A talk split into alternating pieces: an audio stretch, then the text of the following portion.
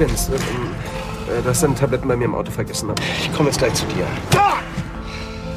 Wenn ich die Damen und Herren jetzt noch einmal bitten dürfte, von Ihnen aus nach links zu schauen, würde wirklich sagen, das ist die Perle in unserem derzeitigen Bestand. Sie haben gesagt, die Wohnungen sind alle schon geräumt und in drei Monaten bezugsfertig?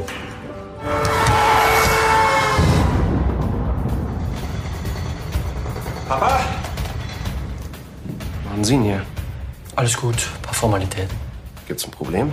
Reicht das nicht, dass du uns alles wegnimmst? Ich mach einfach meinen Job. Ich scheiß auf deinen Neuanfang. Aber ich arbeite für diese Wichser! Guck dich doch mal um hier. Hier will doch auch keiner mehr wohnen, oder? Diese Wohnung ist meine Heimat. Ihr hört Katz, den kritischen Filmpodcast Folge 33 mit Christian Baron, Hallo. Ole Nymon Grüß Gott. Und wir verschanzen uns äh, mit der Shotgun im letzten Berliner Altbau, bevor die Immobilienhaie uns da raus gentrifizieren, denn darum geht's in Der letzte Mieter von Gregor Erler, der gerade ins Kino gekommen ist und ich bin Christian Eichler. Hi. Ole, was ist das Gegenteil von Reformhaus? Ähm, Reh hinterm Haus. Ja, das stimmt.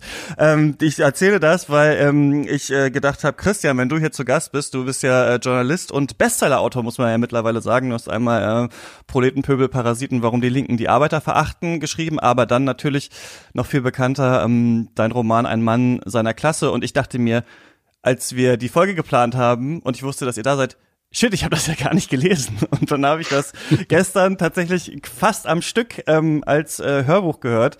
Und ähm, so konsumiere ich normalerweise auch nicht Literatur, aber ich dachte, das geht vielleicht, das geht vielleicht ein bisschen ein bisschen schneller und ich war sehr, ähm, hast du viel wahrscheinlich schon gehört, aber sehr beeindruckt von diesem Buch und habe mich da sehr, also ich habe mich und meine Kindheit, ich bin ja auch ähm, Bildungsaufsteiger in Anführungsstrichen, äh, da sehr wiedererkannt, wobei ich sagen muss, okay, es ist noch mal äh, drei bis viermal krasser gewesen, auf jeden Fall ähm, bei dir. Hättest du noch ähm, jetzt Lesungen und so gehabt zu äh, Corona oder war das schon war das schon durch? Ich hatte schon sehr viele Lesungstermine. Die sollten auch erst so Mitte März anfangen, gerade als der Shutdown verkündet wurde und notwendig war. Insofern tut es mir immer total gut, wenn, wenn Rückmeldungen kommen, also äh, so wie deine. Die kriege ich im Moment halt zu wenig. Ich hatte 30 bis 40 Termine, die alle flach gefallen sind bis in den Herbst hinein. Und jetzt versuchen wir es so ab September wieder mit neuen Terminen. Äh, nach und nach trauen sich da immer mehr Veranstalter feste Termine zu vereinbaren, in der Hoffnung, dass das dann jetzt auch stattfinden kann. Du hast ja selbst auch gesagt, dass ähm, du findest, dass dieses ähm, Milieu oder diese Klasse, ne, von der du schreibst, also Arbeiterklasse oder Menschen, die eben in Armut aufwachsen, dass das zu wenig gerade so in der Literatur eigentlich repräsentiert wird. Ähm, hast du auch die das Gefühl, also kriegst du auch viele Rückmeldungen dann auf deinen Lesungen und so weiter von Leuten, die sagen, sie erkennen sich da wieder? Das war bei mir auch so. Menschen, die auf Lesungen gehen, da muss man leider sagen, sind ja in aller Regel eher diejenigen, ähm, die sich dem klassischen Bildungsbürgertum ähm, zurechnen würden. Das heißt, ich treffe da überwiegend diese Menschen, die dann aber zu mir eher sagen, Wahnsinn. Äh, Ich habe überhaupt nicht gewusst, dass es so eine Armut in diesem Land überhaupt gibt. Man hört immer viel von Zahlen in der Zeitung, liest man das, in den Nachrichten kommt's. Aber was das konkret bedeutet, das habe ich jetzt erstmal durch deine Geschichte erfahren und dann bedanken sie sich dafür. Und ähm, vereinzelt gibt es das dann aber auch, dass Leute zu mir kommen nach Lesungen. Also es gab jetzt so vier, fünf Termine bis Mitte März schon immerhin. Und äh, in Kaiserslautern, wo ich herkomme, wo das Buch auch spielt, insbesondere war das so, dass mehrere Leute kamen und gesagt haben, kannst du mir wieder ins Buch reinschreiben, auf unsere erste Lesung. Wir waren nämlich noch nie bei einer Lesung und äh, das ist halt, weil wir uns da unsere eigene Geschichte wiedererkennen, sind wir da mal vorbeigekommen. Also das gibt es dann doch auch. So, ähm, aber natürlich überwiegt das Bildungsbürgertum, was auch gut ist, weil ähm, die müssen ja jetzt auch mal erfahren, ähm, dass das eine pure Ideologie ist, wenn Menschen behaupten, es gäbe keine wirkliche Armut in diesem reichen Land. Ja, gerade kam ja noch mal so eine neue, ähm, also gerade wir nehmen das jetzt äh, fast einen Monat vor der ähm, Veröffentlichung des Podcasts auf, deswegen, äh, wenn ich gerade sage, ist das schon alles ein bisschen länger her, aber die Zeit hat doch auch gerade noch mal so eine, ähm, ich weiß nicht, ob Studie mit in Auftrag gegeben, aber auf jeden Fall darüber geschrieben, über die Ungleichheit im Land, wo noch mal rauskam, es ist noch mal viel krasser als eigentlich ähm, erwartet. Und gerade hat ja auch ähm, Sigrid Löffler, noch aus dem, bekannt aus dem äh, literarischen Quartett, ähm, die Literaturkritik äh, heutzutage kritisiert, gesagt, es gäbe hauptsächlich nur noch so Empfehlungskritiken und dass ganz schlimme wären irgendwelche Idioten, die im Internet halt so ihre Meinung zu Literatur sagen. Da würde mich aber interessieren, ob vielleicht so bei Amazon-Bewertungen oder dich im Netz vielleicht mehr dieses Feedback von einer Schicht erreicht, die nicht zu Lesungen kommt. Ist das so? Ja, das ist so. Also der äh, Verlag macht, äh, hat so eine schöne ähm, Auflistung gemacht. Es gab so in, in den sogenannten seriösen Medien, die wie Sigrid Löffler sie wohl nennen würde, gab es so fünf, ungefähr 50 Rezensionen, davon 46 positiv und vier negativ. also ähm, wenn man so will, äh, haben viele Leute schon mein Buch da empfohlen, aber diejenigen, die negativ das Buch besprochen haben in den Medien, das waren Menschen, den man an, äh, den man deutlich erkennen kann, dass sie so einen gewissen Klassendünkel auch mit in die Lektüre dieses Buches gebracht haben und nach der Lektüreerfahrung ihn auch weitergetragen haben. Also die Zeit hast du eben in einem anderen Zusammenhang angesprochen. Die hat zwei Rezensionen gebracht, die diesen Klassendünkel atmen. Und dann ähm, bin ich natürlich, wie du schon andeutest, sehr froh, dass es sowas wie Amazon-Rezensionen oder Blogs gibt. Denn in der Tat, da treffe ich häufiger mal auf Menschen, die dann hinschreiben, ähm, dass sie sich da wiedererkennen. Das ist dann häufig nicht so elaboriert formuliert, wie Frau Löffler sich das vielleicht wünschen würde. Aber es ist im Endeffekt doch eine sehr viel wahrhaftigere äh, Rückmeldung, selbst wenn sie negativ ist. Wenn jemand äh, sagt, ach, das ist so ein, so ein Buch, das nur linke Ideologie verbreiten will, äh, ich komme auch aus armen Verhältnissen und hab's nach oben geschafft mit meiner Arbeit, dann zeigt das ja auch äh, sehr deutlich etwas auf, nämlich dass Menschen in dieser Gesellschaft ja auch von einer bestehenden ähm, du kannst alles schaffen, wenn du dich nur genug anstrengst, Ideologie durchdrungen sind und sich das im Nachhinein auch selbst so erklären, obwohl ich wette, dass es die allerwenigsten Fälle gibt, äh, dass es die allerwenigsten Fälle sind, in denen es tatsächlich auf eigene Arbeit zurückzuführen ist. Insofern ja, ich äh, sehe es ganz anders als Frau Löffler. Ich finde es großartig, dass sich das ausdifferenziert. Warum soll nicht beides parallel existieren? Das eine muss ja nicht das andere verdrängen. Ja, vor allem gibt's die Debatte ja auch schon so lange. Also was sie sagt, ne, dass halt ähm, Kunstkritik an sich immer mehr zur Kaufempfehlung wird, das hat natürlich jetzt nicht ähm, Amazon erfunden tatsächlich. Und ähm, ich fand sehr rückschrittlich, das an den Medien auszumachen. Also, dass äh, alle, die im Feuilleton schreiben, machen noch richtige Kritik und alle, die im Internet schreiben, sind Idioten. Aber gut, vielleicht trifft mich das auch retter, weil ich im Internet halt Kritik mache und dann denke, ja gut, es gibt auch ein paar andere Sachen, aber wir reden ja ähm, leider nicht heute über dein Buch, sondern über einen ähm, Film und der heißt ähm, Der letzte Mieter, der ist von Gregor Erler. Ähm, der war ursprünglich ähm, erst so Regieassistent, äh, Aufnahmeleiter bei verschiedenen ähm, Filmproduktionen, hat dann an der Filmakademie äh, Baden-Württemberg ähm, in Ludwigsburg studiert und äh, ja, hat sehr viele, ich habe, äh, wir haben uns vorher überlegt, was muss man eigentlich ansprechen. also ich fand es sehr witzig, wenn man jetzt diesen Film sieht, in dem ja ein sehr starker Klassengedanke durchkommt. Deswegen rede ich auch mit euch beiden heute ja ähm, drüber. Witzig, dass was er so ähm, für Musikvideos gedreht hat, sondern es sind für sehr interessante Künstler. Zum Beispiel für Sarah Connor hatte das Video Wie schön du bist und bedingungslos gedreht. Dann hier Ray Garvey, Johannes Oerding, Glasperlenspiel und so weiter. Also wirklich bei großen deutschen Popstars, Julia Julia Engelmann zum Beispiel ähm, Musikvideo gemacht, Mi Musikvideos gemacht und jetzt ähm, kommt eben sein erster Spielfilm, der letzte Mieter ähm, in die Kinos. Ole, ich habe dich völlig übergangen nach der ersten Frage, fällt mir gerade auf. Ähm, schön, dass du da bist übrigens. Ja, ich freue mich auch hier zu sein und ich will ja eins übrigens mal sagen, es gibt ganz viel Schlimmes, auch was im Internet stattfindet, gerade auch im Bereich der Filmkritiken übrigens, wo wir jetzt ja hier schon in einem Filmpodcast sind wo auch die Kritik, dass es eigentlich nur eine Kaufempfehlung ist, die auf einer Skala von eins bis zehn irgendwie bewertet wird, glaube ich, komplett stimmt. Aber ich muss auch sagen, eigentlich hasse ich das ganze Feuilleton noch viel mehr. Also eigentlich finde ich alle Feuilletons in deutschen Zeitungen mittlerweile wirklich zum direkt ins Altpapier bringen. Also Warum? eigentlich kann ich, kann ich nur noch, ähm, kann ich nur noch Politik und Wirtschaftsteile lesen, wenn überhaupt. Wieso? Ich finde ich finde eigentlich, dass viele dessen, was da besprochen wird, auch immer was genau gleich Geschmäcklerisches hat, beziehungsweise ist es sogar noch schwächer als diese Kaufempfehlung. Da wird einem am Ende wenigstens gesagt, ob man sich kaufen soll oder nicht. Äh, bei vielem von dem, was im Feuilleton steht, ist es immer so allgemein gehalten, dass man niemandem wehtun will, dass da kein polemischer Gedanke mehr formuliert sein darf. Das finde ich eigentlich häufig, wenn ich diese Zeitungsteile lese, noch schlimmer, muss ich ehrlich sagen. Also ja. Also noch harmloser einfach. Also die Zeit, dass sich mal einer so hinsetzt äh, und wirklich mal polemisch wird und auch mal äh, notfalls im Fernsehen mal äh, rumschreit wie Marcel Reich-Ranitzky und so einen Absolutheitsanspruch vertritt. Jetzt nicht, dass ich unbedingt immer der gleichen Meinung gewesen wäre oder so, aber dass jemand so einen Absolutheitsanspruch vertritt, das habe ich Gefühl, ist irgendwie doch bisschen von gestern.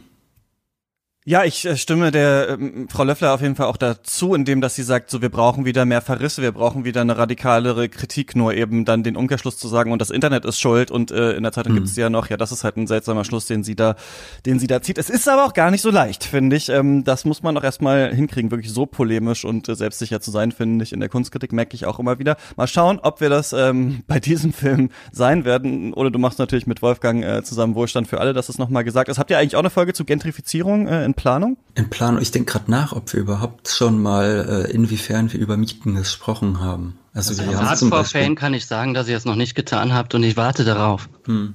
Nee, nee, nee. Es, es ist immer so am Rand halt aufgetaucht, oder so, dass man meinetwegen, wenn man über äh, Vermögenspreisinflation spricht, dass man dann halt sagt, irgendwie, das ist auch Mitschuld für äh, überteuerte Mieten und so. Aber tatsächlich ähm, haben wir dazu noch nichts, von daher wäre das gut. Vielleicht sogar äh, ja mal als Spezial mit Leuten von Mieterinitiativen oder so. Könnte man sich sicherlich eine Menge draus machen, ja, auf jeden Fall. Wir sprechen heute über einen Film, der das auch anspricht, der witzigerweise ähm, auf Deutsch der letzte Mieter heißt und auf Englisch äh, The Last Berliner, also der letzte Berliner. Das ist einerseits natürlich so ein witziger Trend. Ich weiß nicht, zum Beispiel ähm, Oh Boy hieß auf Englisch ja auch A Coffee in Berlin. Das heißt, ich glaube, man klatscht ganz gerne mal auf so deutsche Sachen noch irgendwo das Wort Berlin drauf, damit internationale Leute denken, ach cool, das hat was mit der Hauptstadt zu tun. Aber das steht natürlich auch so ein bisschen sinnbildlich für, also beziehungsweise in Berlin wird's ja mit auf die Spitze getrieben in Deutschland, was gerade passiert, wenn man sich mal anhört, äh, wie verzweifelt Leute sind, die da eine Wohnung suchen. Also hat man das Gefühl, da wäre, solange irgendwie ähm, in einer eine Straßenbahnhaltestelle in der Nähe ist, würde man auch unter einer Brücke schlafen für 1000 Euro im Monat. So ähm, scheint sich das ja gerade dazu entwickeln. Aber ähm, in diesem Film geht's um was ähnliches, aber es ist ein bisschen persönlicher aufgezogen. Christian, was ist, was ist hier los in diesem Film? Was, worum geht's? Ja, wir befinden uns dort in einer schicken Berliner Wohngegend. Das letzte unsanierte Haus einer dieser Gegend soll zwangsgeräumt werden. Der Film steigt an diesem Tag der Räumung ein. Die alten Mieter werden nach und nach von der Polizei rausgebracht.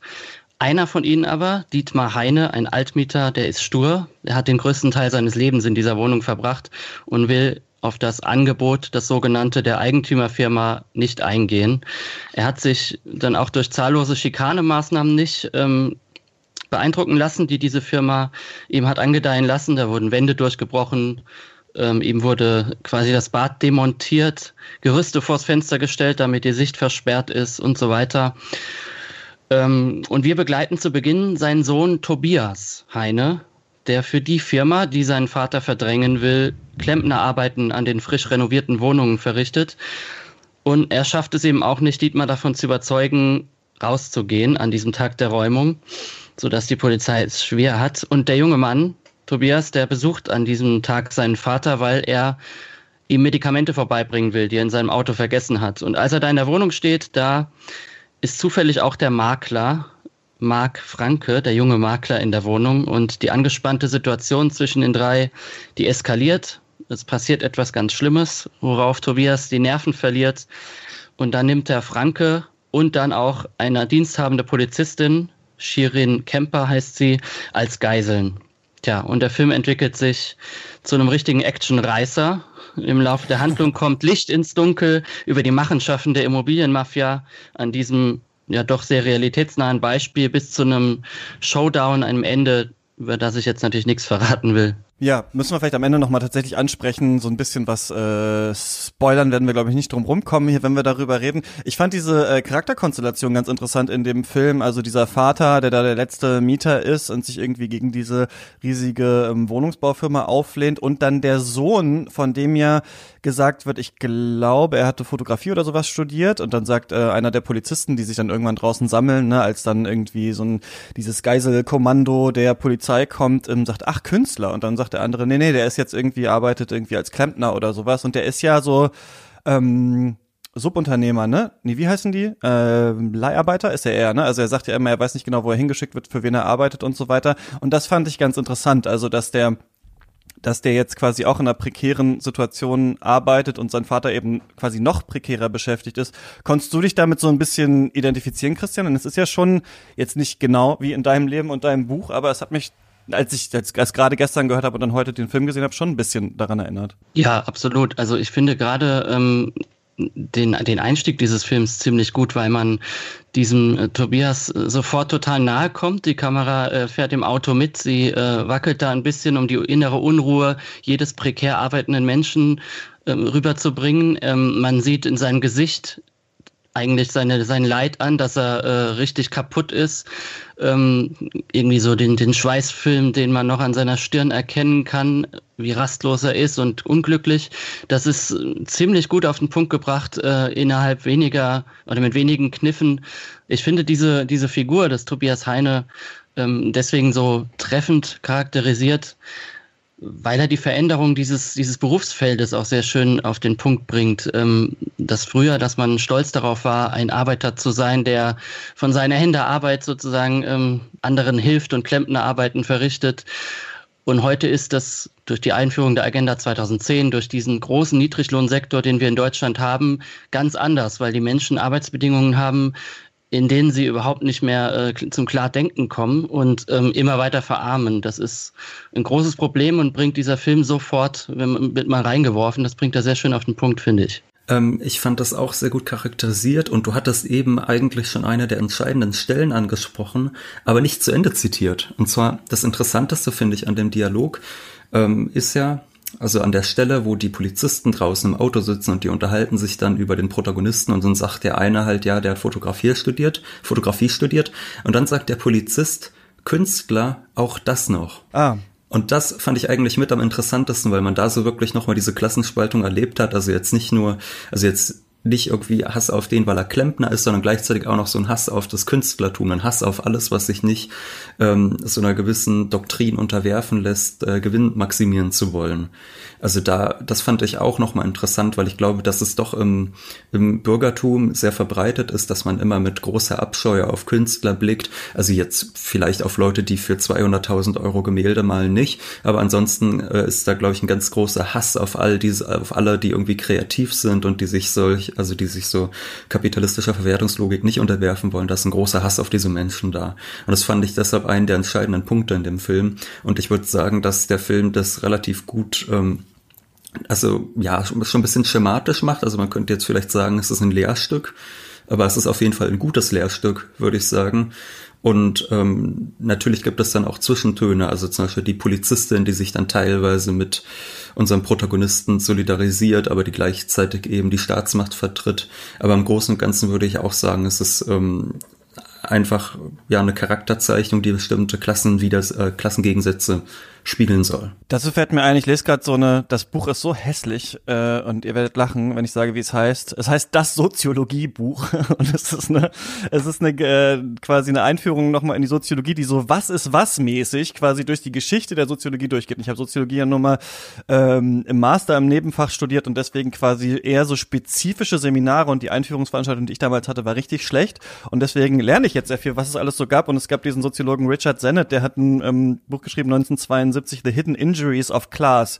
Und das fand ich total interessant, was er sagt, nämlich, dass man quasi so als Bildungsaufsteiger so eine doppelte Verletzung eigentlich hat. Also du steigst aus, aus auf aus einer aus einem bestimmten Milieu und ähm, machst dann ja vielleicht einen Job, der zum Beispiel besser bezahlt wird. Dadurch wirst du einmal entfremdet von dem Milieu, aus dem du kommst, weil du nie gelernt hast, dass sowas eine richtige Arbeit ist, also zum Beispiel Podcasts zu produzieren oder Bücher zu schreiben oder sowas.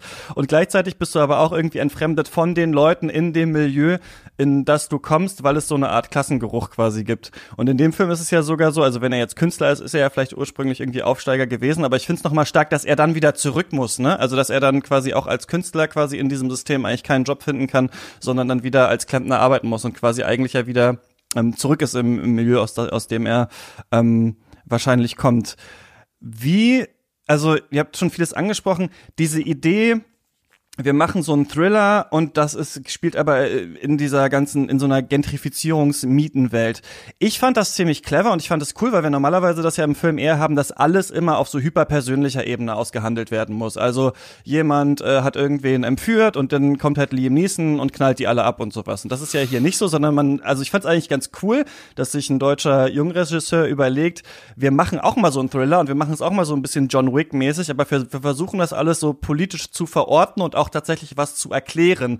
Und gerade in so kleinen Details wird das eigentlich, finde ich, immer ganz schön gewahrt. Zum Beispiel, wie die halt versucht haben, da diesen, den Bau immer sanierungsbedürftiger zu machen, weil sie alles Mögliche abgestellt haben. Zum Beispiel, es gibt immer so ganz, ganz kleine ähm, Momente oder am Anfang, ne, wenn er da bei den verschiedenen Unternehmen ist und die sagen, ja, aber bitte passen Sie mit dem Teppich auf oder sowas. Ne? Also man immer so merkt, so dass er immer wieder daran erinnert wird, woher er eigentlich kommt und was er eigentlich wert ist und so weiter.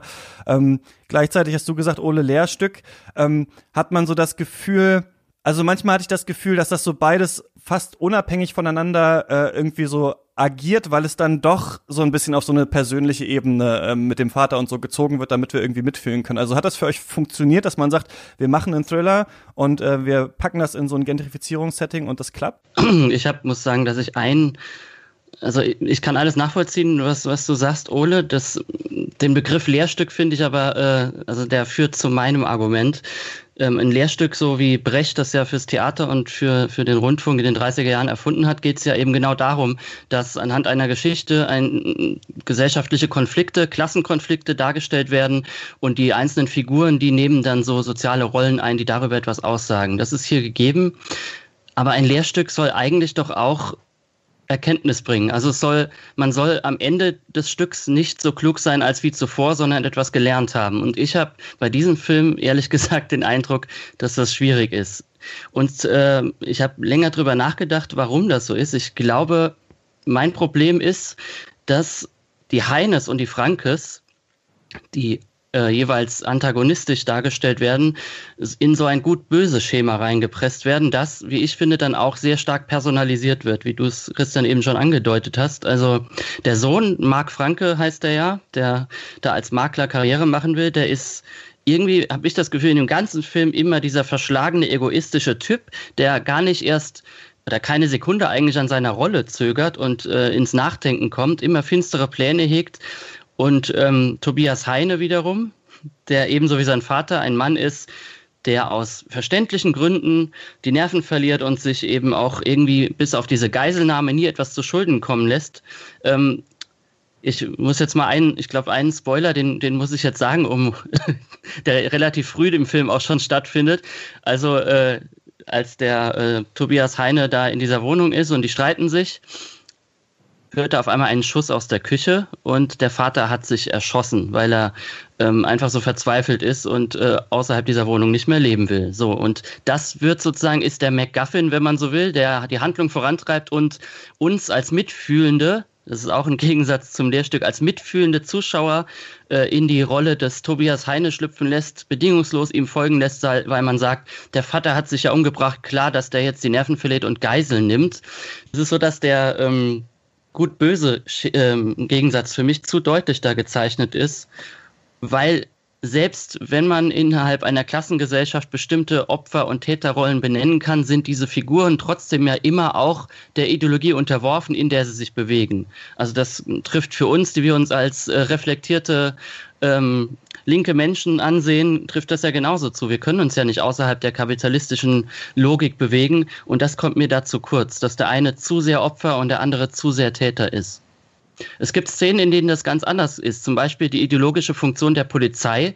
Diese Figur der Shirin wird, finde ich, ganz groß. Ich finde das die stärkste Figur im ganzen Film, weil sie durchläuft so einen Erkenntnisprozess. Also es gibt ja diese eine Szene im Bad, da muss sie aufs Klo während der Geiselnahme und der Tobias begleitet sie, wartet draußen und dann sieht sie so eine scharfkantige Fliese und überlegt, ob sie ihn damit umbringen soll, damit sie ab oder verletzen soll, damit sie verduften kann. Sie tut es dann nicht, weil Tobias ihr erzählt, ähm, wie stolz sie damals waren, als sie dieses Bad aufgebaut haben. Also sie stellt dann ihre Rolle kurz in Frage, aber bleibt trotzdem immer konsequent ähm, Polizistin. Also sie, sie wähnt sich trotzdem in der neutralen Rolle, die nämlich jetzt hier diese Geiselnahme beenden muss, obwohl sie versteht, ähm, verstehen kann, warum der Tobias so handelt. Das fand ich sehr stark, was eben den Hauptfiguren abgeht. Ja, aber ist es nicht so, dass ähm, dadurch vielleicht so ein bisschen der Start noch vom Film zu sehr in Schutz genommen wird? Also weil die Polizistinnen ja alle so einen ganz ganz guten Job auf eine Art machen und ähm, weil gleichzeitig, das fand ich interessant, also das gesagt, dass der dass der Makler so ein bisschen als das fiese Schlitzohr gesehen wird und es gibt ja da, also die versuchen ja das äh, Baurecht irgendwie zu umgehen und dann dieses ähm, um diese, diesen Bau dann benutzen zu können. So, so ein bisschen hat das ja die Aussage, also es gibt ja eigentlich, also der Staat macht ja schon eigentlich sehr viel gegen Gentrifizierung, aber die fiesen Kapitalisten finden halt immer wieder einen Weg, das auszutricksen. Dass sie diesen Weg finden, das stimmt wahrscheinlich, aber dass der Staat schon genug macht, das ist ja die Frage, ne? Und die wird vielleicht, hätte vielleicht im Film noch stärker irgendwie ähm, aufgeworfen werden können. Es gab so einen ganz coolen Artikel bei der Bundeszentrale von politischer Bildung, ich muss gleich gucken, wie der Autor heißt, der so ein bisschen nochmal geschrieben hat, was so die was so die verschiedenen Phasen der Gentrifizierung eigentlich sind. Und ich fand ganz interessant, also er eigentlich muss man sagen, gibt es ja eine Phase Null und das ist quasi, wenn noch gar keine Gentrifizierung auf eine Art stattgefunden hat. Ne? Also das Viertel ist runtergerockt, vielleicht auch, weil staatliche Investitionen entzogen wurden oder sowas. Dann gibt es ähm, die Pioniere der ersten Phase, so heißen die, das sind halt Leute, die wenig Geld haben, aber kulturelles Kapital, also äh, Studentinnen, Künstlerinnen und so weiter, die dann irgendwie so eine Nische finden, die das, äh, die dann anfangen, so coole Cafés und sowas aufzumachen und so weiter. Und durch diese ähm, Pioniere kommt dann eine nächste Generation an, die heißen Gentrifizierer. Das sind Leute schon mit ähm, höherer Schulbildung, höherem Einkommen und so weiter, die diesen Trend halt wahrnehmen, das Geld mit reinbringen. Und in der Phase kommen dann halt die Immobilienmakler. Und diese dritte Phase ist quasi, dass sich dieser Zuzug der Gentrifizierer immer weiter verstärkt. Die Pioniere mittlerweile ähm, lehnen sich dagegen auf, sagen, das ist auch gar nicht mehr unser cooles Kreuzberg oder sowas. Was ist denn hier? Und in der vierten Phase kommen dann halt die richtig Reichen in das äh, Gebiet und das ähm, bezeichnet man dann Hypergentrifizierung. Und in diesem Artikel der ähm, der BPB stand, dass wir meistens erst so richtig Gentrifizierung problematisieren, wenn diese Hypergentrifizierung einsetzt. Also wenn quasi die Allerreichsten dann in das Stadtviertel kommen, also wenn quasi die Mittelklasse verdrängt wird, dann sehen wir das irgendwie als Problem. Aber wenn quasi schon vielleicht ganz am Anfang schon zum Beispiel ähm, Menschen, die vielleicht in erster Generation äh, da, da wohnen und gar nicht aus Deutschland kommen, zum Beispiel, wenn die verdrängt werden, dann ist es wird es gar nicht so problematisiert. Das habe ich mich auch gefragt, ob der Film da auch dem dieser Erzählung so ein bisschen ähm, auf den Leim geht, aber gleichzeitig habe ich mich gefragt, muss, also äh, man könnte ja denken, hm, steht dann doch in der BPB, dass das ja eigentlich positiv sein könnte auch, ne? Also wenn wir sagen, wir haben ein Viertel, da sind äh, ArbeiterInnen und dann kommen äh, Leute, die Kunst machen und Leute mit Geld, dann könnte man ja denken, ah, jetzt kommt Geld ins Viertel und jetzt kommt Kunst ins Viertel. Das ist ja eigentlich was Cooles auch für die Leute, die vorher arm waren. Aber genau das passiert ja meistens nicht, sondern die werden verdrängt. Und damit man so eine Mischung vielleicht aufrechterhalten kann oder irgendwie zu was Positivem entwickeln kann, braucht es halt den Staat, der irgendwelche Gesetze macht und sagt, okay, wir brauchen so und so viel sozialen Wohnraum und so weiter. Und das wird im Film nicht so ganz angesprochen, oder? Also da wird eher schon diese ähm, gut-böse Zeichnung eher eher ähm, vorgenommen, ja? Oder ist es verkürzte Kapitalismuskritik, Ole, was hier stattfindet? Verkürzt, also verkürzt ist jetzt, ich weiß nicht, ob ich es verkürzt nennen würde. Ich würde halt sagen vereinfachte. Also ich meine, dass jetzt ein Film nicht das Kapital verfilmen kann, ist, glaube ich, auch irgendwie uns allen klar. Es ist natürlich extrem einfach und ähm, man darf vielleicht auch nicht vergessen, so ein Film in Deutschland, äh, der braucht dann ja auch immer äh, eigentlich staatliche Fördergelder und da kann man dann auch nicht komplett machen, was man will. Ähm, von daher ist dann vielleicht auch deine, deine Frage, warum wird vielleicht doch die Polizei an manchen Stellen ein bisschen weich gezeichnet oder so. Vielleicht hat das auch damit zu tun, könnte ich mir vorstellen. Trotzdem würde ich zum Beispiel nicht sagen, dass die Polizei sonderlich weich gezeichnet ist, also höchstens die eine Polizistin, die da so ein bisschen dazwischen steht. Ansonsten ähm, machen die irgendwie alle ihren Job und sagen und äh, arbeiten quasi gegen unseren Protagonisten. Von daher würde ich jetzt nicht sagen, dass es weich gezeichnet ist. Ähm, ansonsten, ja, ich, also es ist sicherlich verkürzt. Klar, man kann jetzt auch noch sagen, der Staat macht dies oder das. Äh, aber ich muss ganz ehrlich sagen, ich finde es jetzt für so für so einen Film schon nicht schlecht und Christian meinte ja auch, er hat nicht viel gelernt. Da muss ich dann halt schon sagen, ja, ist klar, dass du da jetzt nicht viel gelernt hast, Christian. Aber jetzt irgendein 16-Jähriger vielleicht, der, der, sich diesen Film jetzt anschaut, äh, weil er denkt, das sei irgendwie ein Thriller und auf einmal wird er mit so einem Szenario konfrontiert. Dafür halte ich es dann doch noch für relativ geistreich. Und ich würde auch sagen, dass die Kritik nicht immer personalisiert ist. Es gibt ja eine Szene, da sagt die Mutter dann zum Beispiel, wir haben investiert, wir müssen weiterverkaufen, sonst sind wir insolvent. Ja, und das fand ich auch dann, sehr schön. Ja. Die sagt dann eigentlich ja auch, ja, wir haben hier so ein System Zwang. Das ist natürlich jetzt albern, dass man sich, ähm, also als Unternehmer sich dann irgendwie mit einem Systemzwang rausreden zu wollen, ist natürlich Quatsch. Ne? Ansonsten sagt man immer als braver Bürger, jeder ist für sich selbst verantwortlich ist, aber wenn man dann Leuten die Wohnung wegnimmt, dann sagt man, tut mir leid, das böse System zwingt uns. Aber trotzdem ist es da sowas, was ab und zu durchschimmert, dass doch nochmal klar gemacht wird, das sind jetzt nicht nur die Bösen, sondern sie sind auch einer gewissen Logik unterworfen, der sie sich nicht entziehen können. Der 16-Jährige, der entwickelt doch aber, wenn wir jetzt bei dem bleiben wollen, das meinte ich auch mit nichts gelernt, äh, das habe ich gar nicht auf mich bezogen, der jetzt das Glück hat, schon mal äh, was von Karl Marx gehört zu haben, sondern wenn man auch den 16-Jährigen nimmt, sein Klassenhass, wenn man es so nennen will, wird doch auf Personen gelenkt in diesem Moment. Insbesondere auf den, ähm, auf diesen findigen jungen Mann, der Karriere machen will. Ähm, und das finde ich halt ein Problem. Also Jean-Paul Sartre sagt, äh, Hass ist immer nutzlos. Man braucht, äh, man darf, wenn man Menschen liebt, dann muss man hassen, was sie unterdrückt und nicht wer sie unterdrückt. Und ähm, das ist der Unterschied zum Faschismus übrigens. Also dort wird, werden Personen oder Personengruppen gehasst. Ähm, und im Sozialismus eben in dem richtig verstandenen nicht. Und aus dieser Sicht finde ich es echt ein Problem, dass äh, da muss ich jetzt vielleicht noch mal eine Spoilerwarnung aussprechen, weil das in dem Zusammenhang wichtig für die Argumentation ist. Mitten im Film kommt dann irgendwann raus, dass der Keller mit Gasflaschen vollgestellt ist und der äh, Dietmar, der Vater, der soll das getan haben. Ja, und dann noch weiter hinten kommt dann aber raus, dass das alles gelogen war. Der Marc, äh, der hat sich das äh, irgendwie alles nur ausgedacht. Der hat das nämlich dort rein deponiert. Das sind Attrappen, die den äh, letzten Mieter in einem schlechten Licht äh, darstellen soll und ihn mehr unter Druck setzen soll. Also das ist für mich dann doch wirklich zu viel guter Kapitalist, böser Kapitalist gespielt, weil ich als mich als 16-Jährigen vorstelle, der diesen Film sieht und dann denkt, ach ja, zum Glück, meine Immobilienfirma, die macht sowas ja nicht. Ähm, die haben zwar auch, also in Berlin, äh, wo ich dann lebe als 16-Jähriger, in den letzten zehn Jahren, seit ich ein Kind war, sind hier die Mieten zwar um 100 Prozent gestiegen, aber äh, immerhin behandeln die mich noch recht freundlich. Das ist die Erkenntnis, die ich als 16-Jähriger da wahrscheinlich rausziehen würde und das finde ich problematisch. Aber ich habe die Szene anders verstanden. Ich habe die Szene so verstanden, dass der alte Mann, also der will so tun, als hätte der alte Mann das Haus in die Luft jagen wollen, aber dass der alte Mann die trotzdem da reingelegt hat und nur ein bisschen Schrott gesammelt hat. Äh, so habe ich das zumindest verstanden in der Szene.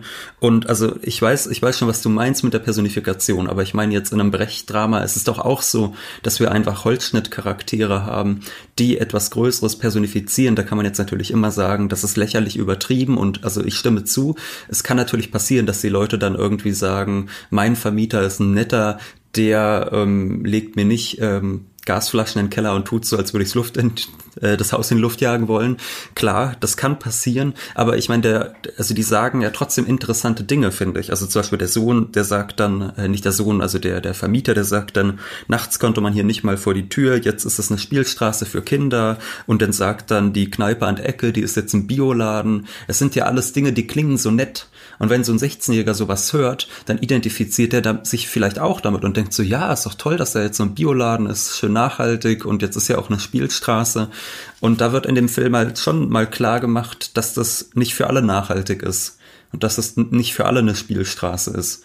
Also das halte ich dann doch für gut, also dass da so eine Leute sowas durchschauen können, junge Menschen, nachdem sie so einen Film gesehen haben. Ja, und so das, ist, das. das hat ja auch viele Ebenen, ne? Also es ist ja auch nicht nur zu 100 Prozent schlecht, wenn irgendwie Gentrifizierung stattfindet. Es ist ja auch okay, wenn Viertel halt nicht völlig verwahrlosen, sondern oder das neue ein Viertel irgendwie aufgewertet werden auf irgendeine Art. Aber gleichzeitig ist diese Vertreibung halt wiederum schlecht. Deswegen eine richtige Investition in auch armere Viertel, die vielleicht auch staatlich oder sowas funktioniert, kann ja tatsächlich auch was bringen. Aber ich würde auch sagen, dass die Charaktere schon, also nur weil der übertrieben gezeichnet ist, kann man daraus, finde ich, noch nicht im Umkehrschluss abmelden, da, äh, ableiten, dass der Film nur die Aussage hat, dass es halt an diesen einzelnen Menschen liegt, sondern vielleicht sind sie ja auch Männer und Frauen eben ihrer Klasse, die halt auf, äh, auf einer schon aufgrund einer bestimmten Klasse und aufgrund des Systems halt dann so werden. Also wir würden ja nicht sagen, dass so die meisten Kapitalisten sind ja so ganz cool und ganz nett, aber leider ähm, leben sie im Kapitalismus, sondern viele von denen, die wir so sehen, viele großen Unternehmerinnen und Unternehmer sind ja auch furchtbar und machen auch Furchtbares und sind auch korrupt und so weiter,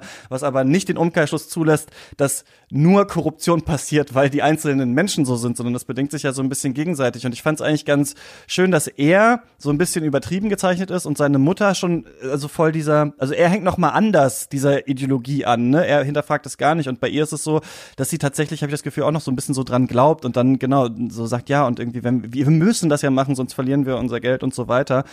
Und ich, was ich mich noch fragen würde bei euch, wie seht ihr das eigentlich, dass ähm, unsere Hauptperson dann diese Geiseln nimmt, die ja eigentlich gar nicht so richtig politisch was damit zu tun hat. Also man hätte ja auch einen Film drehen können, wo der alte Mann sagt, so ich nehme jetzt hier Geiseln, ich habe hier einen politischen Willen, ich will hier drin bleiben, so hier wird nicht geräumt und so weiter und so fort. Aber es ist ja so, dass dann sein Vater stirbt und dann dreht es sich so um und dann tickt er so ab. Und einerseits kann man sagen, das soll irgendwie einfach emotional erzählt werden. Andererseits habe ich mich so gefragt, erkennt er jetzt hier seine Klasse in diesem Standoff quasi. Also äh, ähm, entdeckt er jetzt hier sein eigenes Klassenbewusstsein und deswegen merkt er, er, er macht jetzt diese Geiselnahme.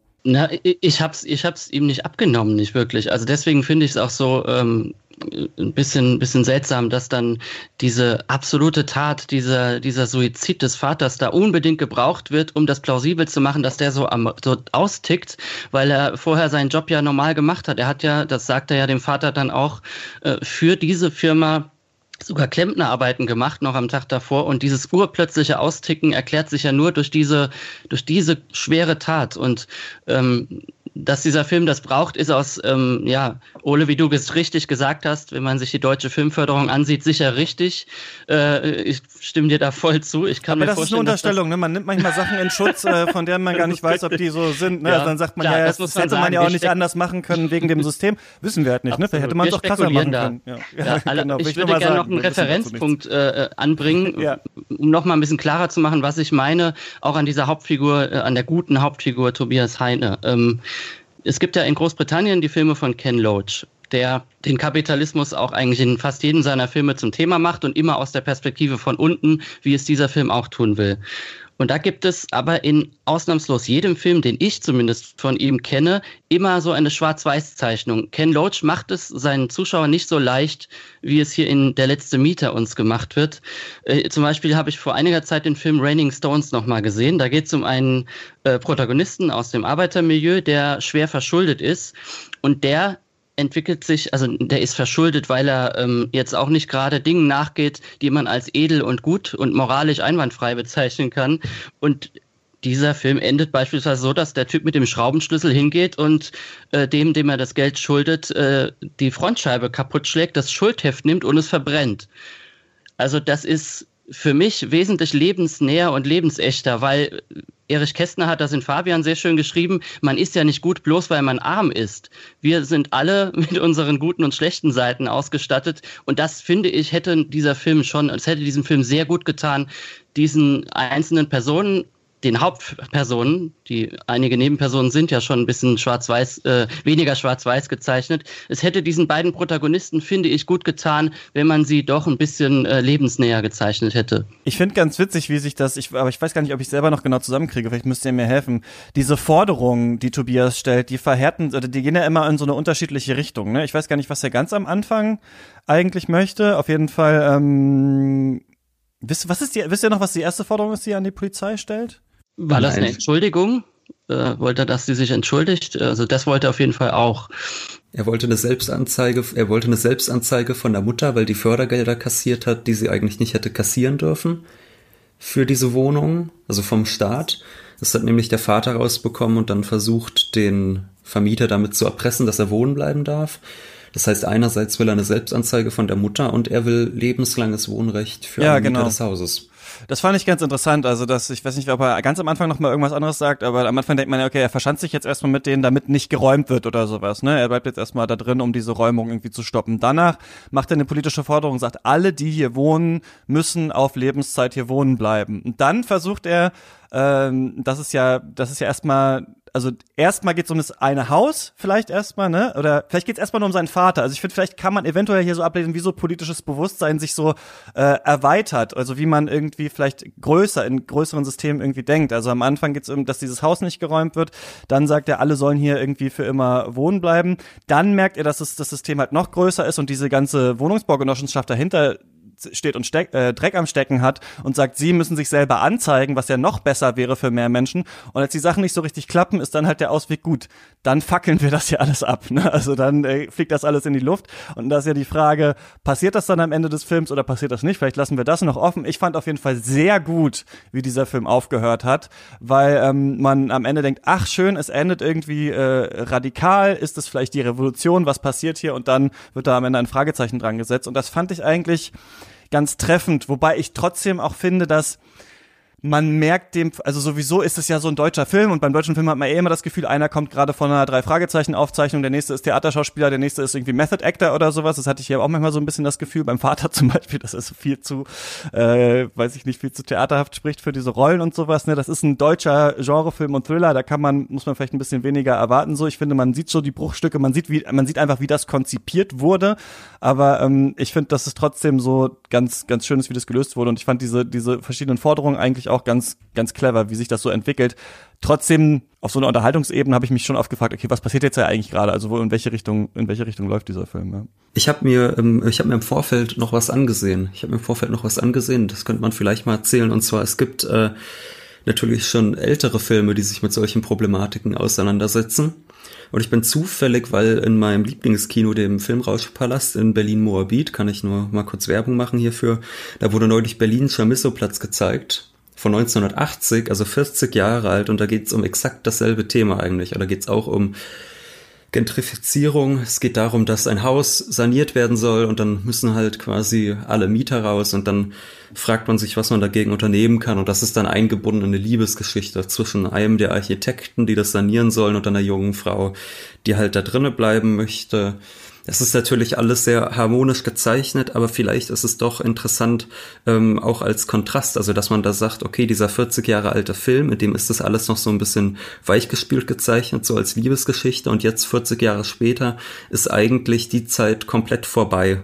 Also dass man da wirklich sagt, okay, jetzt ähm, kann man sich eigentlich nur noch mit der Shotgun ähm, einsperren. Das fand ich dann doch interessant. Und gleichzeitig sieht man zwischen den beiden Filmen doch bestimmte Parallelen. Also man sieht so auch in Berlin Chamisso-Platz so den, den Hass des Bürgertums auf alles, was sich nicht äh, so einer Profitlogik unterwerfen will. Also so wie der Polizist in Der letzte Mieter sagt, Künstler, auch das noch, äh, heißt es dann auch bei Berlin Chamisso-Platz, ach, sie studieren Soziologie, dann sind sie ja auch nach dem Studium arbeitslos. Ähm, also das sind da doch irgendwie gewisse Parallelen, die, die, die immer wieder auftauchen. Und jetzt gerade ist der äh, illegal auf YouTube hochgeladen. Also ich kann jedem, der vielleicht mal Lust hat, sich das anzusehen, wie es da vor 40 Jahren aussah und wie vor 40 Jahren schon diese Problematik behandelt wurde, nur empfehlen, sich das vielleicht auch mal auch anzusehen. Ja, klingt spannend. Christian, muss man der letzte Mieter gesehen haben? Trotz aller Kritik, die ich jetzt gerade geäußert habe, würde ich sagen, ja, man sollte diesen Film sich ansehen, weil er zwar leider nicht dialektisch gedacht ist, aber doch antagonistisch im Klassenkonflikt. Und das ist für einen deutschen, gegenwärtigen deutschen Film schon eine ganze Menge. Was meinst du mit leider nicht dialektisch gedacht? Naja, dass die eben wie, äh, dass wir alle äh, in dieser kapitalistischen Scheiße, Gesamtscheiße drin hängen und es dieses reine Gut und das reine Böse einfach nicht gibt. Und das ist für mich ein ganz großes Problem. Aber eben, wie ich schon gesagt habe, dass der Klassenkonflikt überhaupt thematisiert wird, ist schon ein sehr, sehr großes Ding und deswegen bitte alle diesen Film ansehen. Ich würde auch sagen, das kann man sich auf jeden Fall anschauen und sich freuen, dass es jetzt äh, so etwas gibt und ähm, dialektischere Filme folgen dann hoffentlich. Ja, ich würde auch sagen, man muss nicht. Man muss sie nicht gesehen haben, aber es ist ein, es ist wirklich eine interessante Übung, die wir so, also aus doppelter Sicht eigentlich nicht so oft haben. Einmal die Klassenebene, dann deutscher äh, Thriller. Das ist schon sehenswert auf eine Art. Wir merken, glaube ich, schon, dass wir immer noch, selbst wenn diese Sachen angesprochen haben, immer im Film doch die Angst herrscht, doch zu politisch zu diskutieren. Ne? Also man braucht dann doch immer noch die persönliche Ebene. Es muss dann doch noch der Vater sterben. Wir müssen irgendwie dann verstehen, warum ist das hier eigentlich wirklich schlimm? Also dieser Satz, den der Film vielleicht unterschreiben möchte, die Gentrifizierung tötet tatsächlich oder löscht Existenzen aus. Das ist wirklich interessant. Aber man hätte sich wahrscheinlich noch mehr wagen können. Ich fand auch diesen Charakter der Shireen total gut und total ähm, wichtig in dem Film, weil sie ja auch ähm, auf Color ist und äh, am Anfang spricht sie ja mit einer anderen ähm, Mieterin in dem Haus. Dann sagt sie, nein, nein, sie werden heute nicht abgeschoben und sie sprechen dann, ich habe mir leider nicht gemerkt, welche Sprache das ist, ähm, zusammen. Also man merkt, da ist für sie auch so eine Verbindung, ne? also zu diesem Milieu auch, weil sie wahrscheinlich eben auch ähm, Aufsteigerin ist und dieser, es wird ja oft so krass gegeneinander ausgespielt, also Identitätspolitik ähm, von, von Rassismus betroffenen Leuten und irgendwie äh, Klassenkampf und sowas, wird ja oft gesagt, so das ist völlig unterschiedlich und äh, das steht völlig äh, im Gegensatz zueinander, so, da würde ich immer mal ein Fragezeichen dran setzen, weil natürlich gerade ähm, People of Color in Deutschland ja oft äh, aus der Arbeiterinnenklasse kommen tatsächlich. Also deswegen finde ich gerade, dass sich diese beiden Charaktere annähern, also Tobias und sie tatsächlich, finde ich gut. Hätte man aber auch noch viel, viel mehr äh, draus machen können, finde ich, aus diesen, aus diesen Gesprächen. Aber ich fand gut, dass es auf jeden Fall hier im Ansatz drin war. Und das wird ja auch kritisch, ich würde ja sagen, es wird ja auch kritisch behandelt. Also sie sagt dann ja an einer Stelle zu ihm, also da geht's halt darum, dass diese Baufirma Dreck am Stecken hat und dann meint sie so, es könnte ihm halt vor Gericht helfen, sagt ihm dann aber auch ganz klar, meine Aussage zu deinen Gunsten ist ein Scheiß wert. Ja. Und das sagt sie als Polizistin. Wenn wir mal eins wissen in Deutschland ist, dass Polizisten immer vor Gericht Recht bekommen. Ja. Aber auch sie ist realistisch genug zu wissen, dass sie die Migrationshintergrund hat, ähm, dass selbst wenn sie Polizistin ist, ihre Aussage immer noch ein Scheiß wert ist. Also da werden auch teilweise noch andere Themen, vielleicht zu wenig, vielleicht nur en passant, aber werden halt auch behandelt. Aber das ist gut, stimmt. Das habe ich gar nicht so auf die Seite gelesen. Stimmt, wenn man so liest, ist das, ist, das ein, ist das ein wichtiger Satz eigentlich in dem Film. Ähm, ja, ist wahrscheinlich, wir nehmen es jetzt ein bisschen früher auf die Folge, jetzt im Kino, der letzte Mieter, aber vielleicht auch nicht, keine Ahnung. Ähm, dann ähm, kommt die Folge einfach trotzdem raus oder sie kommt noch viel später, keine Ahnung, wir wissen das ja gerade nicht so genau, aber ich hoffe mal, dass ähm, man den sich anschauen kann und dass, äh, ja, Leute, also jetzt äh, ist vielleicht nicht der beste Film des Jahres, aber es ist immerhin mal ein ordentlicher Film, der ins Kino kommt. Das haben wir ja nicht so oft in letzter Zeit gehabt. Ähm, was ist denn die letzte andere gute Sache, die ihr so gesehen habt? Ich habe vor kurzem äh, zum ersten Mal den Film Rio Bravo gesehen, vor zwei, drei Tagen. äh, seit dem Corona-Lockdown und ich nicht mehr ins Kino, Kneipe oder Theater gehen konnte, habe ich nicht Serien geguckt wie andere. Ich habe Western gebingewatcht, weil ich zuvor außer Spiel mir das Lied vom Tod nie einen Western gesehen hatte, unfassbarerweise. Ja. Und ich bin jetzt süchtig nach diesem Genre. Und zuletzt eben Rio Bravo, das ist ein Film von John Wayne vom Ende der 50er Jahre. Da spielte einen Sheriff in der texanischen Stadt Rio Bravo und ähm, da hat er gerade, das ist so ein gutmütiger Law and Order Typ und wie John Wayne oft gezeichnet war. Und da hat er gerade einen äh, Mörder zur Strecke gebracht hinter Gitter und dessen Bruder, der ein wohlhabender Farmer ist, der beauftragt eine Bande, ihn dort zu befreien. Und dann entwickelt sich so ja, also es läuft alles auf diesen Showdown hin, dass die kommen. John Wayne weiß das, weil er seine Pappenheimer kennt. Und er mit seinen beiden Hilfs-Sheriffs warten dann die ganze Zeit darauf, dass ähm, ich habe dann nachher gelesen, dass Quentin Tarantino äh, das als einen seiner Lieblingsfilme bezeichnet. Ich kann verstehen, warum, weil das so ein so ein Dude-Film eigentlich ist. Die drei Männer, die äh, ein bisschen Spaß zusammen haben, obwohl da die ganze Zeit die Gefahr vorauszieht. Also ich finde, das ist so auf ähm, so wunderbare Weise aus der Zeit gefallen und dann doch wieder aktuell dieses ganze Western-Genre. Und äh, ich werde weiterhin mit Begeisterung Western gucken. Und ansonsten habe ich in letzter Zeit tatsächlich zum allerersten Mal Death Note gesehen. Das ah, war interessant. Anime. Ja, den Anime äh, habe ich komplett gesehen. Äh, ist es interessant? Ich würde halt sagen, dass so bei zwei Dritteln, also da hätte man sich irgendwann auch gedacht, jetzt bringt's zu Ende. Also da werden dann auch wieder ganz viele Nebenschauplätze eröffnet, äh, wo ich mich ich dann ab der Mitte wie, nicht mehr, weil es gibt auch ein so ein großes Mysterium, das wird dann glaube ich in der Mitte aufgelöst und dann habe ich glaube ich aufgehört zu schauen. Ja. Ah ja, ja, es wird irgendwann dann total Hanebüchen einfach. Da wird immer noch so ein Handlungsstrang und noch einer und noch einer aufgemacht, wo man denkt, ja, es ist jetzt halt, also ihr könnt das Death Note jetzt auch noch zu einer vierten oder fünften Person weiterreichen. Ähm, das macht's nicht besser, was ihr gerade hier veranstaltet. Von, aber ansonsten fände ich es nicht schlecht. Es ist halt auch sehr konservativ, ne? Also dass da irgendwie dieser Schüler ist, der sagt, er will jetzt alle bösen Menschen töten und da wird nie wirklich werden nie die Verhältnisse reflektiert, unter denen Menschen zu Verbrechern werden. Also halt aus der Hinsicht jetzt so soziologisch interessant, dass man sieht, wie wird äh, Kriminalität konstruiert, dass da gesagt wird, das sind die verabscheuenswerten, aber im Film selbst wird das nie, oder in der Serie wird das nie stark reflektiert. Es wird immer so hingenommen. Aber interessant ist es dennoch. Anime über ein Buch, in das man Namen einträgt und die sind dann dem Tod geweiht. Fast wie so ein Räumungsbefehl äh, der Berliner Polizei. Äh, danke, dass ihr ähm, hier über den letzten Mieter hier gesprochen habt. Ja, vielen Dank für die Einladung. Ja, danke schön. Hat Spaß gemacht. Und ähm, genau, Wohlstand für alle, abonnieren, ein Mann seiner Klasse, kaufen, bald wieder die Lesetour, ne? da kann man dich dann auch tatsächlich nicht nur den äh, sehr guten Sprecher des Hörbuchs äh, hören, sondern dich selbst, wie du daraus vorliest. Also es gibt es alles ähm, mittlerweile wieder. Und worüber wir nächste Woche reden, weiß ich nicht, weil wir eben ein bisschen früher aufzeichnen. Eigentlich sollte Mulan von Disney äh, rauskommen, aber hundertprozentig wurde der nochmal verschoben. Deswegen machen wir vielleicht diese Schlingensief-Doku, die schon so seit langem angekündigt ist. Ähm, ja, schauen wir mal. Bis zum nächsten Mal. Ähm, viel Spaß im Kino und beim Stream. Tschüss.